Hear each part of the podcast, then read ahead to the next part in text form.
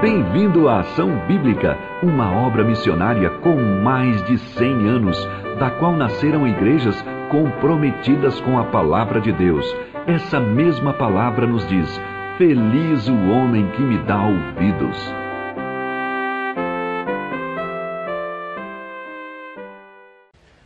Bom dia, queridos. Bom dia, amados irmãos, amigos presentes aqui na nossa igreja. Bom dia aos irmãos e amigos que estão aí nos assistindo pela internet.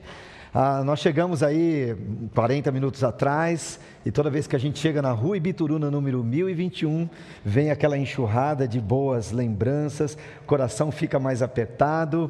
Que gostoso poder nessa manhã estar com vocês. Ah, queria só que a minha família ficasse de pé. É, eu acho que o Silas já foi lá para trás, André, Tiago, Amara. Eu queria, em nome da, da nossa família, agradecer as orações. Pode sentar, obrigado. E há aquela expectativa sempre do missionário é, chegar e dar relatório e compartilhar as experiências. Espero ter uma nova oportunidade para fazer isso numa outra ocasião, mas hoje nós estamos comemorando esse Natal especial. Eu quero parabenizar a igreja, a todos os envolvidos por toda essa produção é, que sem dúvida nenhuma edifica tanto as nossas vidas e glorifica o nosso Deus. É exatamente isso que nós estamos fazendo aqui. Ah, eu queria convidar vocês a abrirem suas Bíblias num texto clássico, muito conhecido, que está lá em Mateus, capítulo 2. E nós vamos ler do versículo 1 até o versículo 12. Se eu fosse sugerir um título para essa mensagem, seria O Verdadeiro Significado do Natal. Porque ao longo de tantas comemorações, às vezes se perde um pouco, né, o verdadeiro significado do Natal. Mateus capítulo 2, versículo de 1 a 12, antes eu gostaria de ter uma palavra de oração. Vamos orar, irmãos?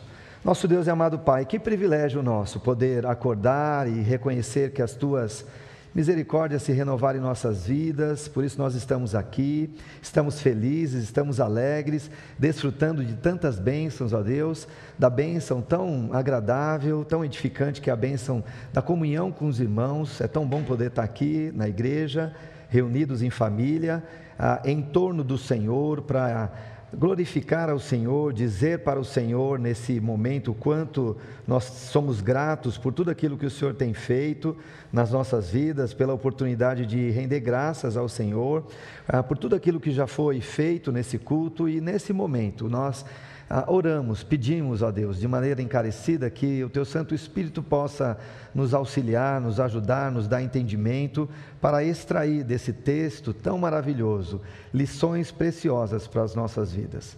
É a nossa oração, agradecido, em nome de Jesus. Amém. Mateus capítulo 2, versículo 1, diz assim a palavra do Senhor: Tendo Jesus nascido em Belém, da Judéia, em dias do rei Herodes, eis que vieram os magos do Oriente a Jerusalém e perguntavam: Onde está o recém-nascido rei dos judeus? Porque vimos a sua estrela no Oriente e viemos para adorá-lo. Tendo ouvido isto, alarmou-se o rei Herodes, e com ele toda a Jerusalém. Então, convocando todos os principais sacerdotes e escribas do povo, indagava deles onde o Cristo deveria nascer. Em Belém da Judéia, responderam eles, porque assim está escrito por intermédio do, do, do, intermédio do profeta: E tu, Belém, terra de Judá, não és de modo algum a menor entre as principais de Judá porque de ti sairá o guia que há de apacentar o meu povo Israel. Com isto, Herodes, tendo chamado secretamente os magos, inquiriu-os deles com precisão quanto ao tempo em que a estrela aparecera. E, enviando-os a Belém, disse-lhes: Ide, ide informar-vos cuidadosamente a respeito do menino, e, quando tiverdes encontrado, avisai-me para eu também ir adorá-lo. Depois de ouvirem o rei, partiram, e eis que a estrela que viram no oriente os precedia, até que chegando parou sobre onde estava o menino. Versículo 10: E, vendo eles a estrela, alegraram-se com grande e intenso júbilo. Entrando na casa, viram o menino com Maria, sua mãe. Prostrando-se, o adoraram e, abrindo os seus tesouros, entregaram-lhe suas ofertas: ouro, incenso e mirra. Sendo por divina advertência, prevenidos em sonho, para não voltarem à presença de Herodes, regressaram por outro caminho à sua terra. É um texto muito conhecido e nós temos nessa passagem aqui é, uma encantadora e, é, e uma história cheia de beleza, cheia de, de valor. E esse registro aqui dos magos é de maneira exclusiva apenas registrado por, pelo evangelista Mateus aqui. O Messias prometido, finalmente ele nasce. Essa revelação progressiva que começa lá na queda do homem, em Gênesis capítulo 3, e ela percorre todo o Antigo Testamento, ela então chega ao conhecimento humano. Ela cria imagem, ela cria uma figura, são mais de 300 profecias sendo cumpridas revelando Jesus, autenticando a autoridade daquela criança, mostrando que ele de fato é o Messias. Gênesis 3 fala que o Messias deveria nascer da semente da mulher. O livro de Êxodo vai dizer para nós que nenhum dos ossos do Messias seria quebrado. Deuteronômio 32, o Messias seria cultuado por anjos no seu nascimento. No seu nascimento. Ruth vai dizer que o Messias seria descendente de Davi. Já o livro de Salmos, no capítulo 2, versículo 2, líderes políticos e religiosos conspiraram contra o Messias. Isaías 11, 1, o Messias cresceria em Nazaré. Daniel 9 diz que Deus faria com que o céu se escurecesse ao meio-dia. Já Miqueias, capítulo 5, vai dizer que o Messias nasceria em Belém. Zacarias, o Messias seria traído por 30 moedas de prata. E o último livro do Antigo Testamento, de maneira bem resumida, apenas algumas profecias dessas mais de 300, ah, Malaquias vai dizer que um mensageiro que nós sabemos hoje que se chama João Batista, prepararia o caminho do Senhor.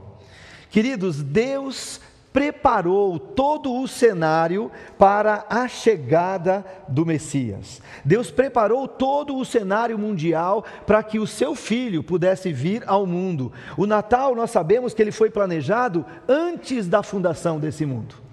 Paulo vai dizer em Gálatas capítulo 4, versículo 4, na plenitude dos tempos, Deus enviou o seu filho, nascido de mulher, nascido sobre a lei. E nós sabemos então que no momento exato, nem antes, nem depois, o Messias chegaria ao mundo e todo o cenário mundial estava preparado para esse momento que Mateus descreve através desse relato dos, dos reis magos aqui, ou dos magos, né? Os gregos, por exemplo, ah, eles deram a sua contribuição para a chegada do Messias, uma contribuição muito valiosa. O grego, eles deram a língua comum falada por toda aquela região. O, os gregos eles traduziram a Bíblia do Antigo Testamento nas, nas línguas originais, o, o hebraico, o aramaico, para o grego, que nós conhecemos como a Septuaginta, Bíblia que foi usada pela igreja nos primeiros séculos os romanos, que era ah, o poder político que predominava naquela, naquela época, eles deram também a sua contribuição. Só para a gente entender o que Paulo fala, que todo o cenário mundial estava preparado para receber o Messias. Quais são algumas contribuições eh, dos romanos? Por exemplo, a Pax Romana. Ah, naquela época havia muita violência. Nós temos na, na, em uma das narrativas do Evangelho a, aquela, aquela ilustração, aquela história, aquela parábola sobre é, o bom samaritano, que ele anda, ele é espancado e tido como morto. Havia naquela época muita violência. E os romanos, quando eles entraram, há décadas atrás do nascimento de Jesus, eles contribuíram para que naquela época houvesse mais paz, menos violência. Isso favoreceu a chegada do Messias. Os romanos também contribuíram com as estradas, estradas que perduraram durante muito tempo e que os missionários e que os cristãos é, saíram e andaram espalhando a semente do Evangelho. Os, os, os, romanos também eles contribuíram com a eficiência dos correios que já existiam, mas que com o governo romano, com o Império Romano, se tornou muito mais eficiente, dando condições para as cartas serem levadas com mais agilidade, mais precisão e o evangelho pudesse alcançar tantos lugares aqui. Tudo isso beneficiou, irmãos, o nascimento da igreja e o avanço da obra missionária. Nós temos aqui nessa bela história, narrada por Mateus, é, vários con contrastes, diferenças marcantes que torna essa história ainda mais fascinante. Quais são alguns é, contrastes que nós encontramos? O primeiro contraste de uma criança frágil, né? Não tem, né? o, o ah, ah, ok. Olha ali, quando nós olhamos, é apenas uma figura da internet, não vou dizer que Herodes tinha essa cara, se bem que representa muito, né? Essa cara de mal, de malvado, né? Então, o primeiro contraste que o texto ele vai apresentar é de uma criança frágil que tenta escapar com a ajuda dos seus pais de um tirano conhecido como o rei Herodes. Parece um filme de Hollywood, numa história muito bem desenhada, onde praticamente, aos olhos da humanidade, irmãos, é impossível essa criança escapar desse tirano. Para entender melhor, é, nós temos algumas confusões, porque é, existe vários Herodes na Bíblia. Esse Herodes aqui é conhecido como Herodes o Grande. Ele não era judeu, mas ele era o rei dos judeus. Ele era indumita. Então, toda hora ele se sentia ameaçado. E em qualquer momento que ele se sentia ameaçado, ele geralmente tinha a disposição de vingança, de ser cruel e de derramar muito sangue. Por exemplo, né, ele havia executado o seu próprio filho alguns anos antes desse episódio e a sua esposa apenas por se sentir ameaçado. Nós sabemos na sequência, novamente se sentindo ameaçado no trono, que ele ordenou o massacre de várias crianças. É registrado pela história né, crianças de dois anos para baixo naquela região de Belém. Ele era praticamente, era praticamente, irmãos, aqui impossível aos olhos é, da humanidade, aos olhos do homem, é, um casal simples, vindo do interior, conseguir escapar das garras desse malvado Herodes aqui. O contraste aqui é que esse bebê, aparentemente inofensivo, nós sabemos quem ele é. Nós sabemos que aparentemente esse bebê frágil, ele é o Deus homem. Como o pastor Patrick falou, o Senhor do universo, o Deus conosco, o Emanuel. Por isso, irmãos, ah, quando aconteceu o milagre do Natal, depois de 400 anos de silêncio, que Deus enviou o seu filho, nascido de mulher, sob a lei, o inferno estremeceu. Não apenas o império das trevas estremeceu, mas o império dos homens também. Então nós temos aqui esse contraste que é gritante, mas intencional, deixado pelo evangelista Lucas, que o choro desse bebê fez o inferno sentir medo. E o reino das trevas e também o reino dos homens porque esse bebê aparentemente frágil é o próprio Deus soberano que controla, que nada foge, que nada escapa. Que maravilhoso isso, irmãos. Um segundo contraste que nós encontramos, além de uma criança frágil, nós encontramos aqui uma cidade é, que aos olhos dos homens, é uma cidadezinha insignificante. Belém, onde nasceu o Salvador, era uma cidade humilde, desconhecida e sem expressão. ele poderia ter escolhido um lugar melhor. Ele poderia ter escolhido a grande capital do mundo, que era na época Roma. Eu não sei se tinha aquele ditado que todos os caminhos dão em Roma. Mas na pomposa Roma, ele poderia ter nascido, por exemplo, na capital é, do país de Israel, na grande Jerusalém. Seria um lugar mais apropriado, né? É, mas não. Ele nasceu numa simples cidade chamada Belém. O contraste que nós encontramos proposital, divino, é que esse rei, é, esse Messias, essa criança, o Emanuel, o Deus homem, ele não nasceu num berço esplêndido. Ele não nasceu num palácio. Ele não nasceu ah, numa, numa, num berço de ouro, com pompas, sendo anunciado o evangelho da época, as boas novas. Nasceu o rei. Ele nasceu numa manjedoura, como diz Lucas capítulo 2, que é uma outra narrativa clássica aqui. Então aqui nós temos é, informações interessantes. A primeira informação que nós temos é, foi Jerusalém e não Belém, que ficou conhecida como a cidade de Davi ao longo dos séculos, por ser a capital do país e também pela identificação histórica com o maior rei que a cidade possuiu, que é o rei Davi. Porém, os antepassados desse rei, o maior rei, Davi, eles eram de Belém. Segunda informação que nós temos é que as profecias mostram claramente que é de Belém que o Messias viria. É, Miqueias 5,2 vai dizer o seguinte: e é uma citação aqui de Mateus. E tu, Belém, Efrata, pequena demais para figurar é, como grupo de milhares de Judá, de ti me sairá o que há de reinar em Israel, e cujas as origens são desde os tempos antigos, desde os dias da eternidade. Era para que o Messias nascesse em Belém. Uma outra informação: Belém significa casa do pão. Interessante isso, né? É, às vezes na leitura passa desapercebido, a gente precisa de um auxílio de um dicionário bíblico, mas Belém literalmente significa casa do pão, e foi exatamente para isso que o Messias veio ao mundo para ser o pão da vida e nos trazer vida a todos aqueles que creem no verdadeiro significado do Natal, vida em abundância. E nós temos também um terceiro contraste aqui. O terceiro contraste vai dizer que homens vieram de muito longe. Nós não conseguimos calcular ah, qual é a distância. Aliás, nós nem sabemos de onde eles vieram.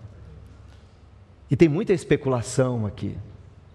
Da onde esses homens vieram? Quem eram esses homens? E isso tira a centralidade da, da, da verdadeira mensagem do Natal. Mas nós imaginamos que eles andaram muito, distante, enquanto os de casa rejeitam Jesus. Enquanto homens vieram de muito longe conhecer a Cristo, os de perto rejeitaram e perseguiram. João capítulo 1, versículo 11 fala: "Veio para o que era seus e os seus não não receberam". Dos quatro evangelistas, Mateus é o que enfatiza mais a rejeição de Jesus.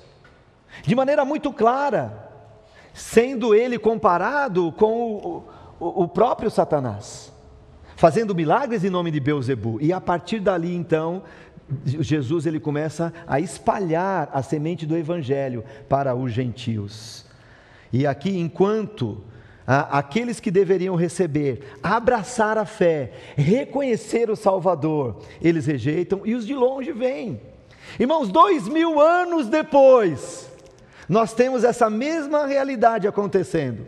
Cidades privilegiadas como São Paulo, outras grandes capitais, que têm acesso à internet, que têm acesso à televisão, que têm igrejas praticamente em cada esquina, e pessoas que moram numa cidade tão privilegiada como essa, acabam não entregando, não reconhecendo, não declarando que Jesus é Senhor da sua vida, enquanto pessoas distantes, perdidas, em tantos lugares do mundo, por exemplo, na floresta amazônica índios, ribeirinhos, que hoje estão aceitando a Jesus, conhecendo a Jesus, fazendo parte daquele cenário em Apocalipse 7, onde todos os povos, línguas, nações vão adorar ao Cordeiro de Deus por toda a eternidade.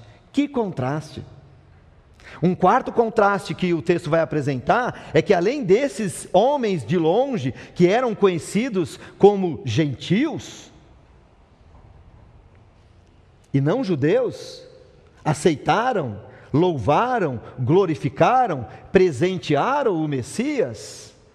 O importante é entender que esses, esses gentios aqui, eles vieram para aceitar e para adorar a Deus. Mateus ele deixa para nós a, a, informação de que Jesus ele foi rejeitado ah, por judeus, mas também por judeus da alta posição. Isso está no texto. A alta posição social e a alta posição religiosa. Eles eram conhecedores profundos das Escrituras, sabiam textos, eu ouso dizer, livros decorados. Os escribas, eles eram doutores da lei. Os sacerdotes, eles eram os ultras religiosos. A ironia que é apresentada por esse texto, de maneira proposital, é que esses deveriam sim abraçar, louvar, ir até Belém, se ajoelhar e adorar. Eles eram conhecedores, tanto é que quando esse cruel, sanguinário, malvado Herodes fica é pego de surpresa com a visita dos magos, ele chama então essas autoridades, esses doutores da lei, e pergunta: é, de onde virá o Messias? E eles confirmam: de Belém. Só que percebam que eles não foram adorar. Os judeus não foram. Os líderes religiosos, os sacerdotes, os escribas, os fariseus, os saduceus, eles não foram. Mas esses estrangeiros, gentios, zombados, criticados, colocados de lado, eles adoram a Jesus. Privilégio nosso. Não em detrimento da rejeição do povo de Israel. Mas o privilégio é que nós fomos enxertados na videira. Deus se revelou a nós. E isso o texto ele é majestoso quando ele coloca aqui é, esses detalhes, essas, ah, essas, esses contrastes sobre, sobre o, o, texto que o texto apresenta. Eu gostaria de ah, separar aqui com os irmãos algumas lições para que nós ah, pudéssemos aqui, eh, nesse momento, aplicar em nossas vidas. Quais algumas lições que o texto, que nós podemos aplicar desse texto, verdades eternas, para colocar na nossa vida, para que a gente saia ainda mais animado depois de, de, de tudo que aconteceu de tão bonito, do, do, das músicas, do pequeno coral, da apresentação, mas que a gente saia daqui amando mais ao Senhor que daqui a alguns dias, aonde vai estar, a gente vai estar reunidos com amigos, com famílias, se confraternizando, que a gente pense nessas lições e que essas lições sejam usadas pelo Espírito Santo para modificar o nosso coração. É muito provável que Deus tenha trazido você essa manhã aqui, para que você pudesse ser confrontado com algumas dessas lições. Essa é a nossa oração como família, ação bíblica da saúde. Essa é minha oração como pastor, como pregador, como missionário. Que Deus aplique nas nossas vidas essas lições preciosas. Primeira lição que nós identificamos aqui nesse texto é que Jesus é o centro. Alguém poderia trazer um copinho d'água? É que Jesus é o centro da mensagem do Natal. Ah, todo mundo sabe disso, né? Só que muitas vezes a gente se perde. Então o foco da narrativa aqui, irmãos, não está nos magos. O foco da narrativa está na beleza desse menino todo-poderoso. E muito se perde tentando encontrar respostas que não têm valor, são vazias e que se perdem. E muitos acham aqui e fazem, ó, eles eram reis, eles eram magos, eles, eles eram três, e a gente estudando um pouco mais, a gente fica sabendo que tem ali uma, uma divergência. E alguns acham, não, obrigado. Alguns acham, não, eles eram três. Quantos magos eram? Alguém sabe? Eram três presentes.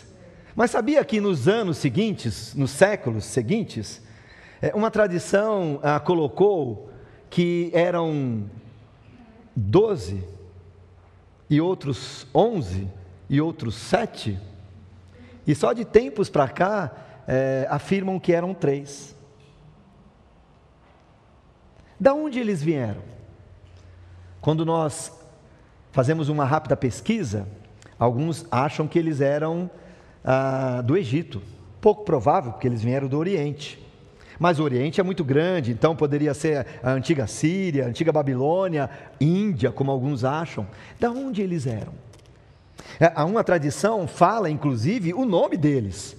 E alguns conhecem, né? Eles, eram, eles foram conhecidos como Melchior, ah, Baltazar e Gaspar. Baltazar é nome de jogador de futebol da minha época. Onde foi tirado isso? Eu creio, irmãos, uma tentativa para tirar a centralidade da pessoa bendita do nosso Senhor Jesus Cristo. Pouco importa de onde eles eram, quem eles eram, quanto eles eram. Eles tiveram uma participação fundamental e nós temos que aprender muita coisa sobre a vida desses magos, mas a pessoa central do Natal, o foco da narrativa de Mateus, é o menino, não são os magos não é o tirano do rei Herodes, não é Maria. Percebam isso? Quem é adorado? Na casa, não na manjedoura. Mas quando os magos chegam na casa, os, os, os magos, eu estou agora falando reis, né? vou cair em contradição aqui. Os magos, eles fazem o quê? Eles adoram o menino, o Messias. Todos se rendem para o Messias. Então, depois de tantos, tanto tempo, séculos, a, a, a humanidade está na mesma, na mesma roda, no mesmo ciclo de falha. Hoje nós vemos aí essa tentativa de, de tirar a centralidade é, de Jesus. Então o Natal, ele pode ter enfeites natalinos, pode ter uma mesa farta, pode ter jardim, ruas, comércios decorados, avenidas decoradas, isso é muito bonito, faz parte do espírito natalino. Mas não podemos esquecer que o verdadeiro significado do Natal é que Deus se fez homem e se tornou carne conhecido. Essa lição nós não podemos esquecer. Uma segunda lição que nós aprendemos nesse texto: Deus sempre cumpre a sua palavra, Deus sempre cumpre a sua promessa. Amém, irmãos? Louvado seja Deus por isso. Como isso é importante. Como isso conforta, como isso consola, como isso empolga como isso me mantém e nos mantém na caminhada cristã de volta. Às vezes a gente é, é tentado para se desviar, se perdendo um pouco, mas Deus quer que a gente volte para o caminho. E nós temos aqui é, o cumprimento, Deus não esquece do que ele fala, não esquece as suas promessas. Hebreus vai dizer que Deus não é homem né? É, e, e, Jesus Cristo ontem, hoje é o mesmo e o será por toda a eternidade.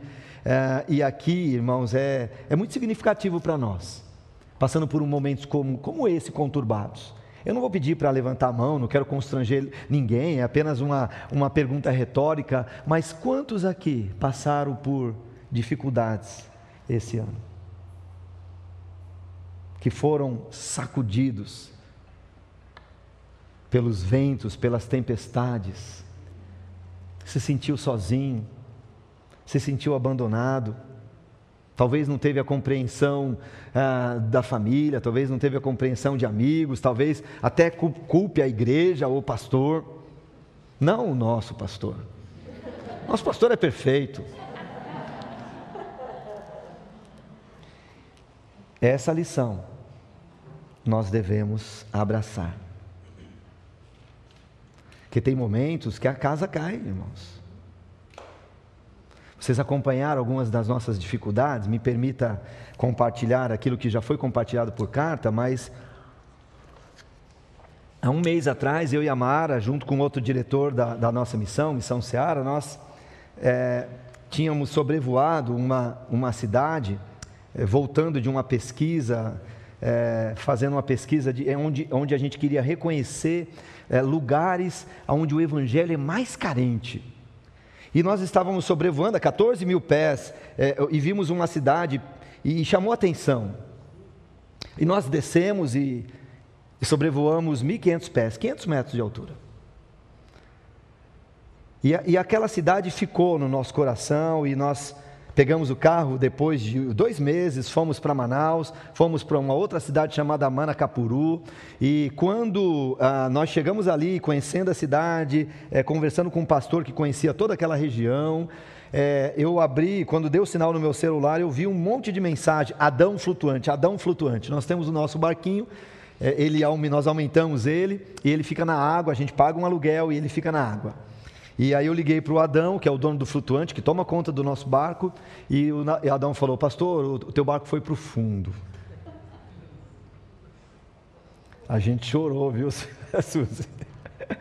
E aí eu fiquei, poxa vida, né? E fiquei assim, derrubado. Porque, como isso? Olha, nós ficamos a noite inteira tentando tirar. Tiramos agora. Mas tem muito trabalho para fazer. E aquilo me pegou de, de cheio. Fiquei desanimado. A Mara falou: Olha, a gente não pode fazer mais nada. O barco já tiraram o barco da água. Graças a Deus que ele não virou um Titanic e ficou no fundo. Vamos, vamos continuar. Nós pegamos uma lancha e fomos para uma cidade chamada Beruri, aquela cidade que nós vimos lá de cima. E aquela cidade que a gente achou que era super bonitinha de cima, era uma cidade de faroeste, 18 mil habitantes, e nós alugamos um, uma, uma voadeira, uma lanchinha, e nós subimos visitando várias algumas comunidades, fazendo pesquisa. E quando nós voltamos, o André, nosso filho mais velho, ele ligou para nós e falou: ah, ah, o Tiago ele caiu, tropeçou, caiu, ele ficou desacordado, desmaiado e o nariz sangrando.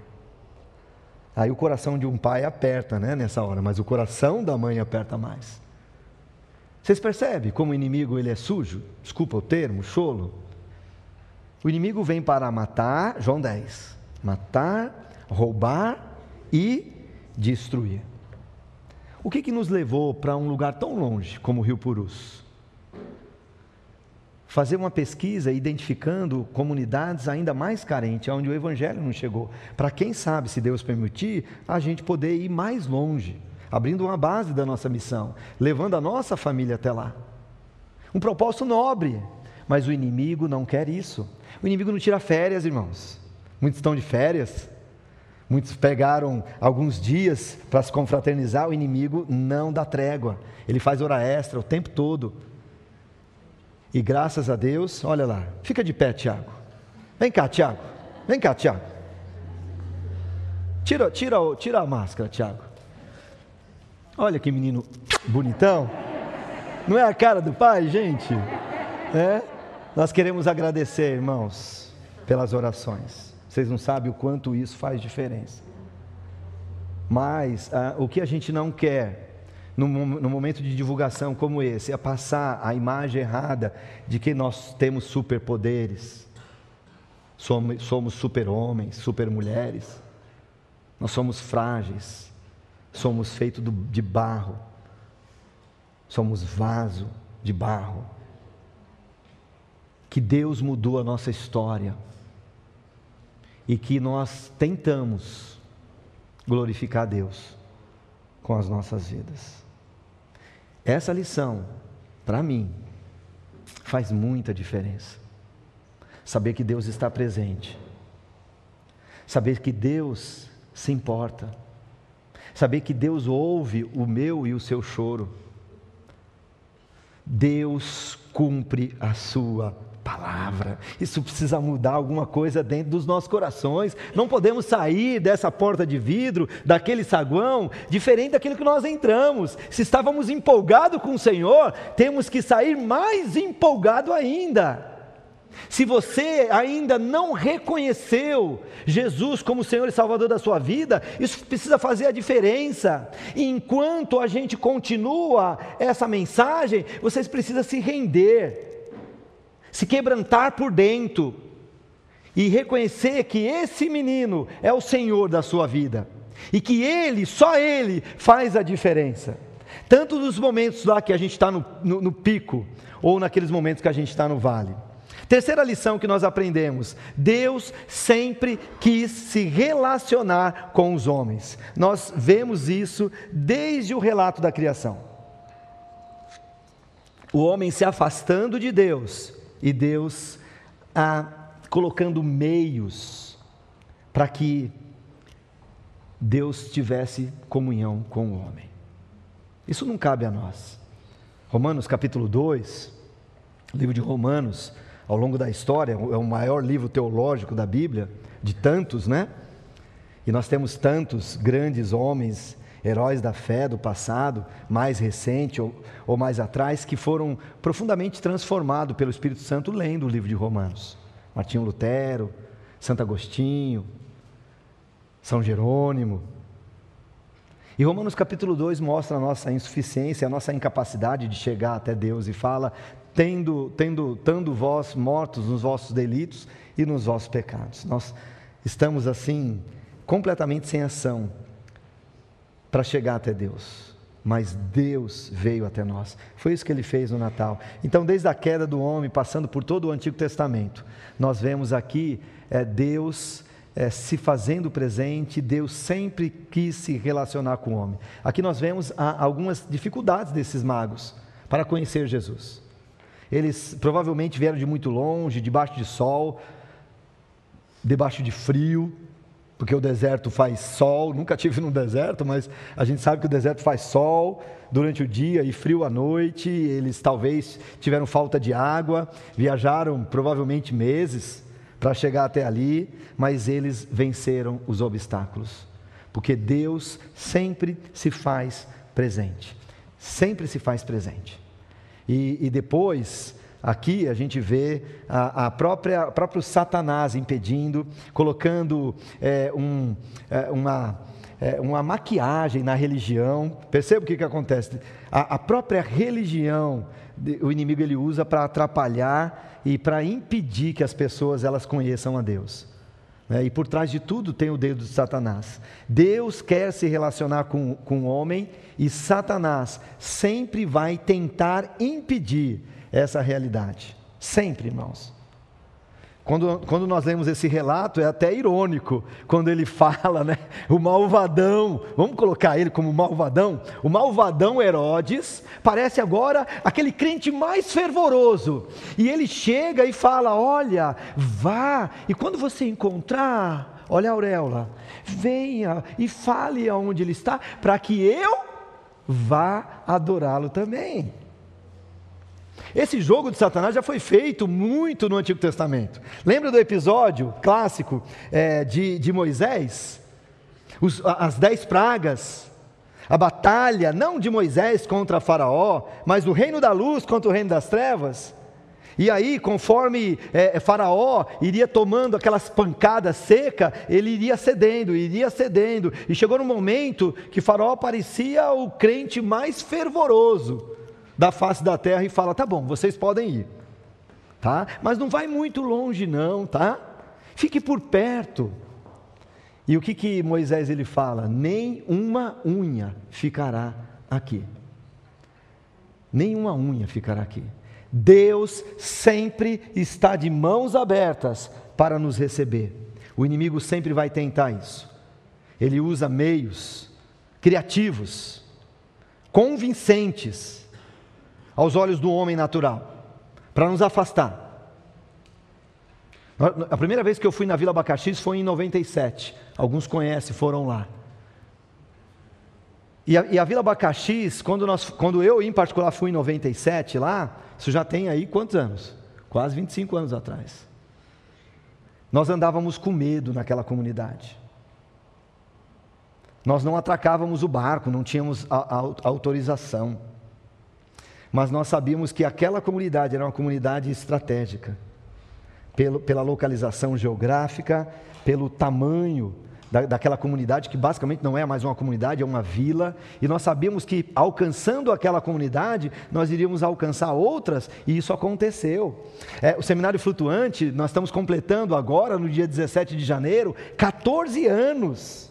Se alegre conosco, três turmas se formaram, nós temos nessa turma agora 58 alunos empolgados, moças, jovens, rapazes, homens, mulheres, casados que estão ali recebendo esse investimento, recebendo ferramentas para espalhar o bom perfume de Cristo naquela floresta. E hoje nós temos um trabalho forte. Sabe o que aconteceu há mais ou menos quatro meses atrás? Eu não vou dizer o nome aqui, mas se forçar um pouquinho eu falo. E em off, lá no saguão, você pode me procurar e falar, Genivaldo, qual que é o nome? chegou uma seita.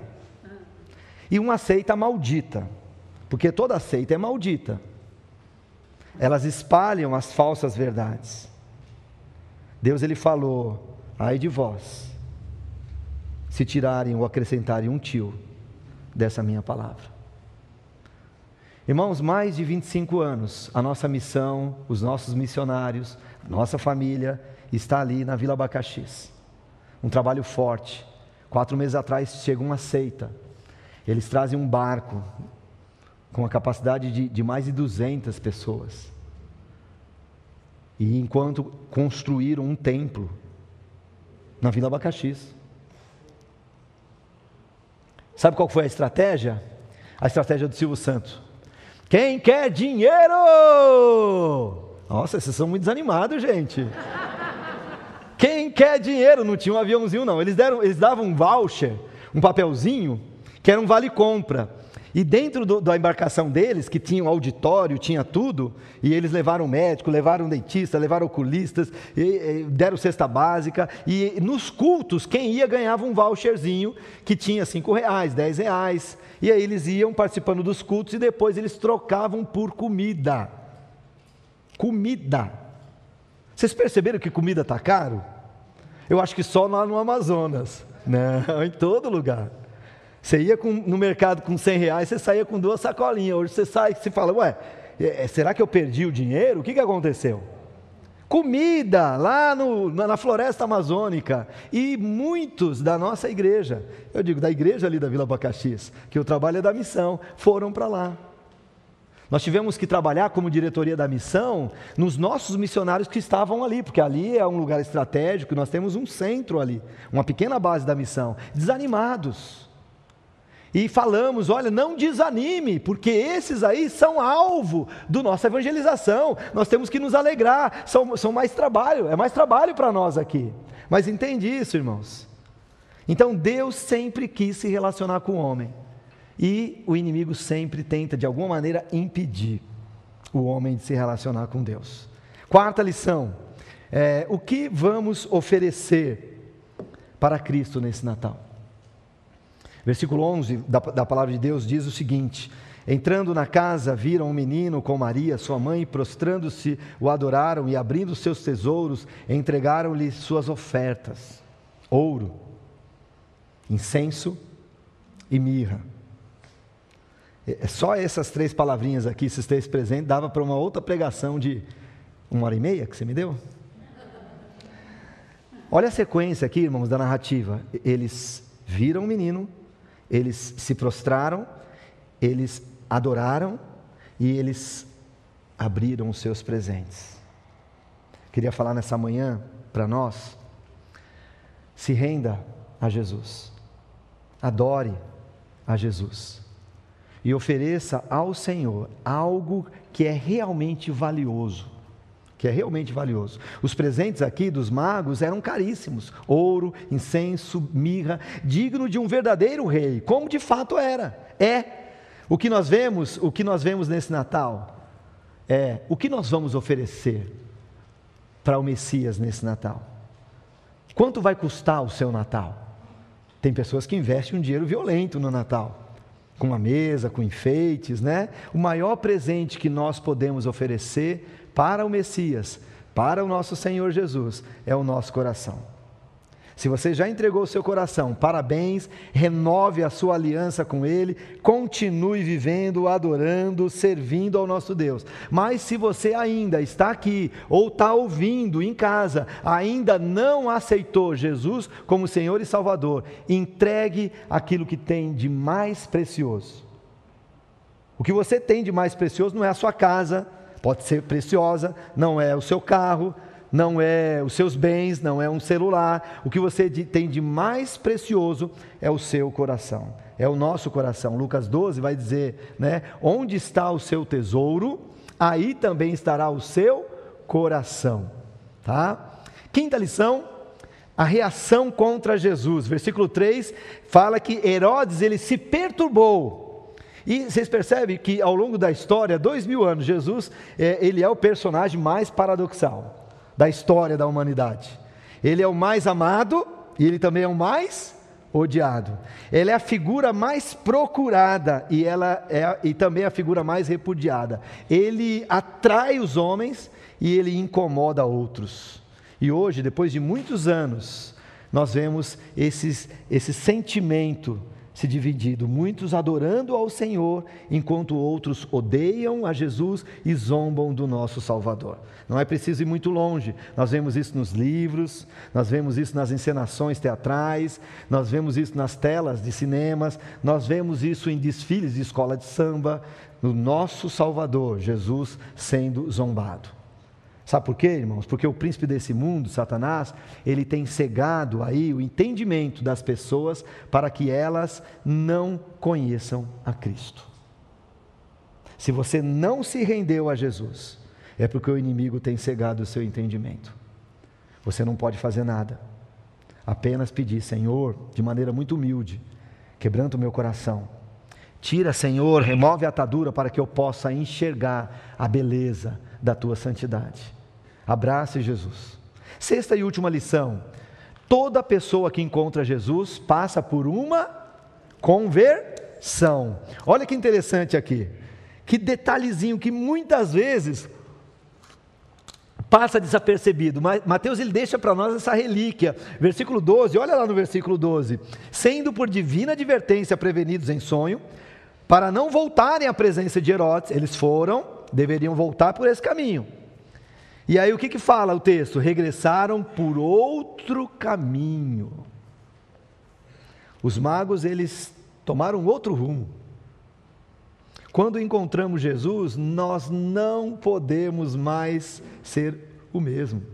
Essa é a realidade. Jesus, é, é, o coração ele muda. Quando nós encontramos Jesus, o coração muda, a mente muda, a vida muda, os conceitos mudam, os valores têm que mudar, a nossa conduta tem que mudar, é, tudo, os nossos sonhos. Aqueles sonhos, aqueles anseios, aqueles planos no passado, perde o significado, perde o valor, e nós começamos a sonhar, a ter outros planos, outros sonhos. Foi assim comigo, é assim com você também. Quando Jesus entrou na sua vida, na minha vida, quando Jesus entra na nossa vida, nós temos que dar meia volta e se converter. Quando nós encontramos Jesus, não dá mais para voltar para a mesma estrada, para o mesmo caminho, nós precisamos mudar, fazer uma conversão. Segundo a Coríntios 5:17 diz: "Se alguém está em Cristo, nova criatura é" nova criatura é. As coisas antigas já se passaram e eis que tudo se fez novo. Irmãos, eu gostaria de concluir essa mensagem perguntando qual será a nossa conduta, qual será a nossa relação com Jesus diante do confronto com um texto clássico como esse. Olhando para vocês aqui, deixa eu ver melhor. Olhando para vocês aqui, eu não vejo ninguém se assemelhando a um tirano cruel e sanguinário como Herodes. Mas existe fora pessoas que odeiam Jesus, que se pudessem matariam Jesus. Mas talvez no nosso meio aqui possam ter pessoas que conheçam tudo de Jesus. Nasceram num berço evangélico entende, compreende e já decorou a liturgia, conhece cânticos, dão ofertas, dízimos, mas estão como esses religiosos, estão como esses sacerdotes e escribas aqui. Sabe tudo, conhece a palavra, nasceu num berço evangélico, mas negam essas verdades em suas vidas no dia a dia, como se Jesus não fosse Senhor e Salvador. Desejo do meu coração e a minha oração é que Deus aplique essa palavra em nós, que nós possamos ter um Natal maravilhoso em família, com amigos, mas que em nenhum momento nós nos esqueçamos dessas verdades e que Deus faça diferença nas nossas vidas. Amém, irmãos? Vamos orar? Queria convidar você a baixar sua cabeça, fechar seus olhos. Nosso Deus e amado Pai, muito obrigado, Senhor, porque nós temos o privilégio de ouvir essa cantata, esse musical. Obrigado por todo o esforço, ó Deus por toda essa logística dos irmãos que prepararam, que ao longo de semanas e meses é, se, prepa se prepararam e prepararam todo esse cenário bonito para que Deus pudesse falar aos nossos corações. Se o Senhor fala, Deus, como nós ouvimos em uma das lições, o Senhor quer se relacionar conosco. Porventura, se houver alguém aqui nesse momento que esteja travado, ó Deus, com o coração fechado, que o Senhor possa se fazer presente, amolecer esse coração, tirar a atadura dos olhos e dar a salvação.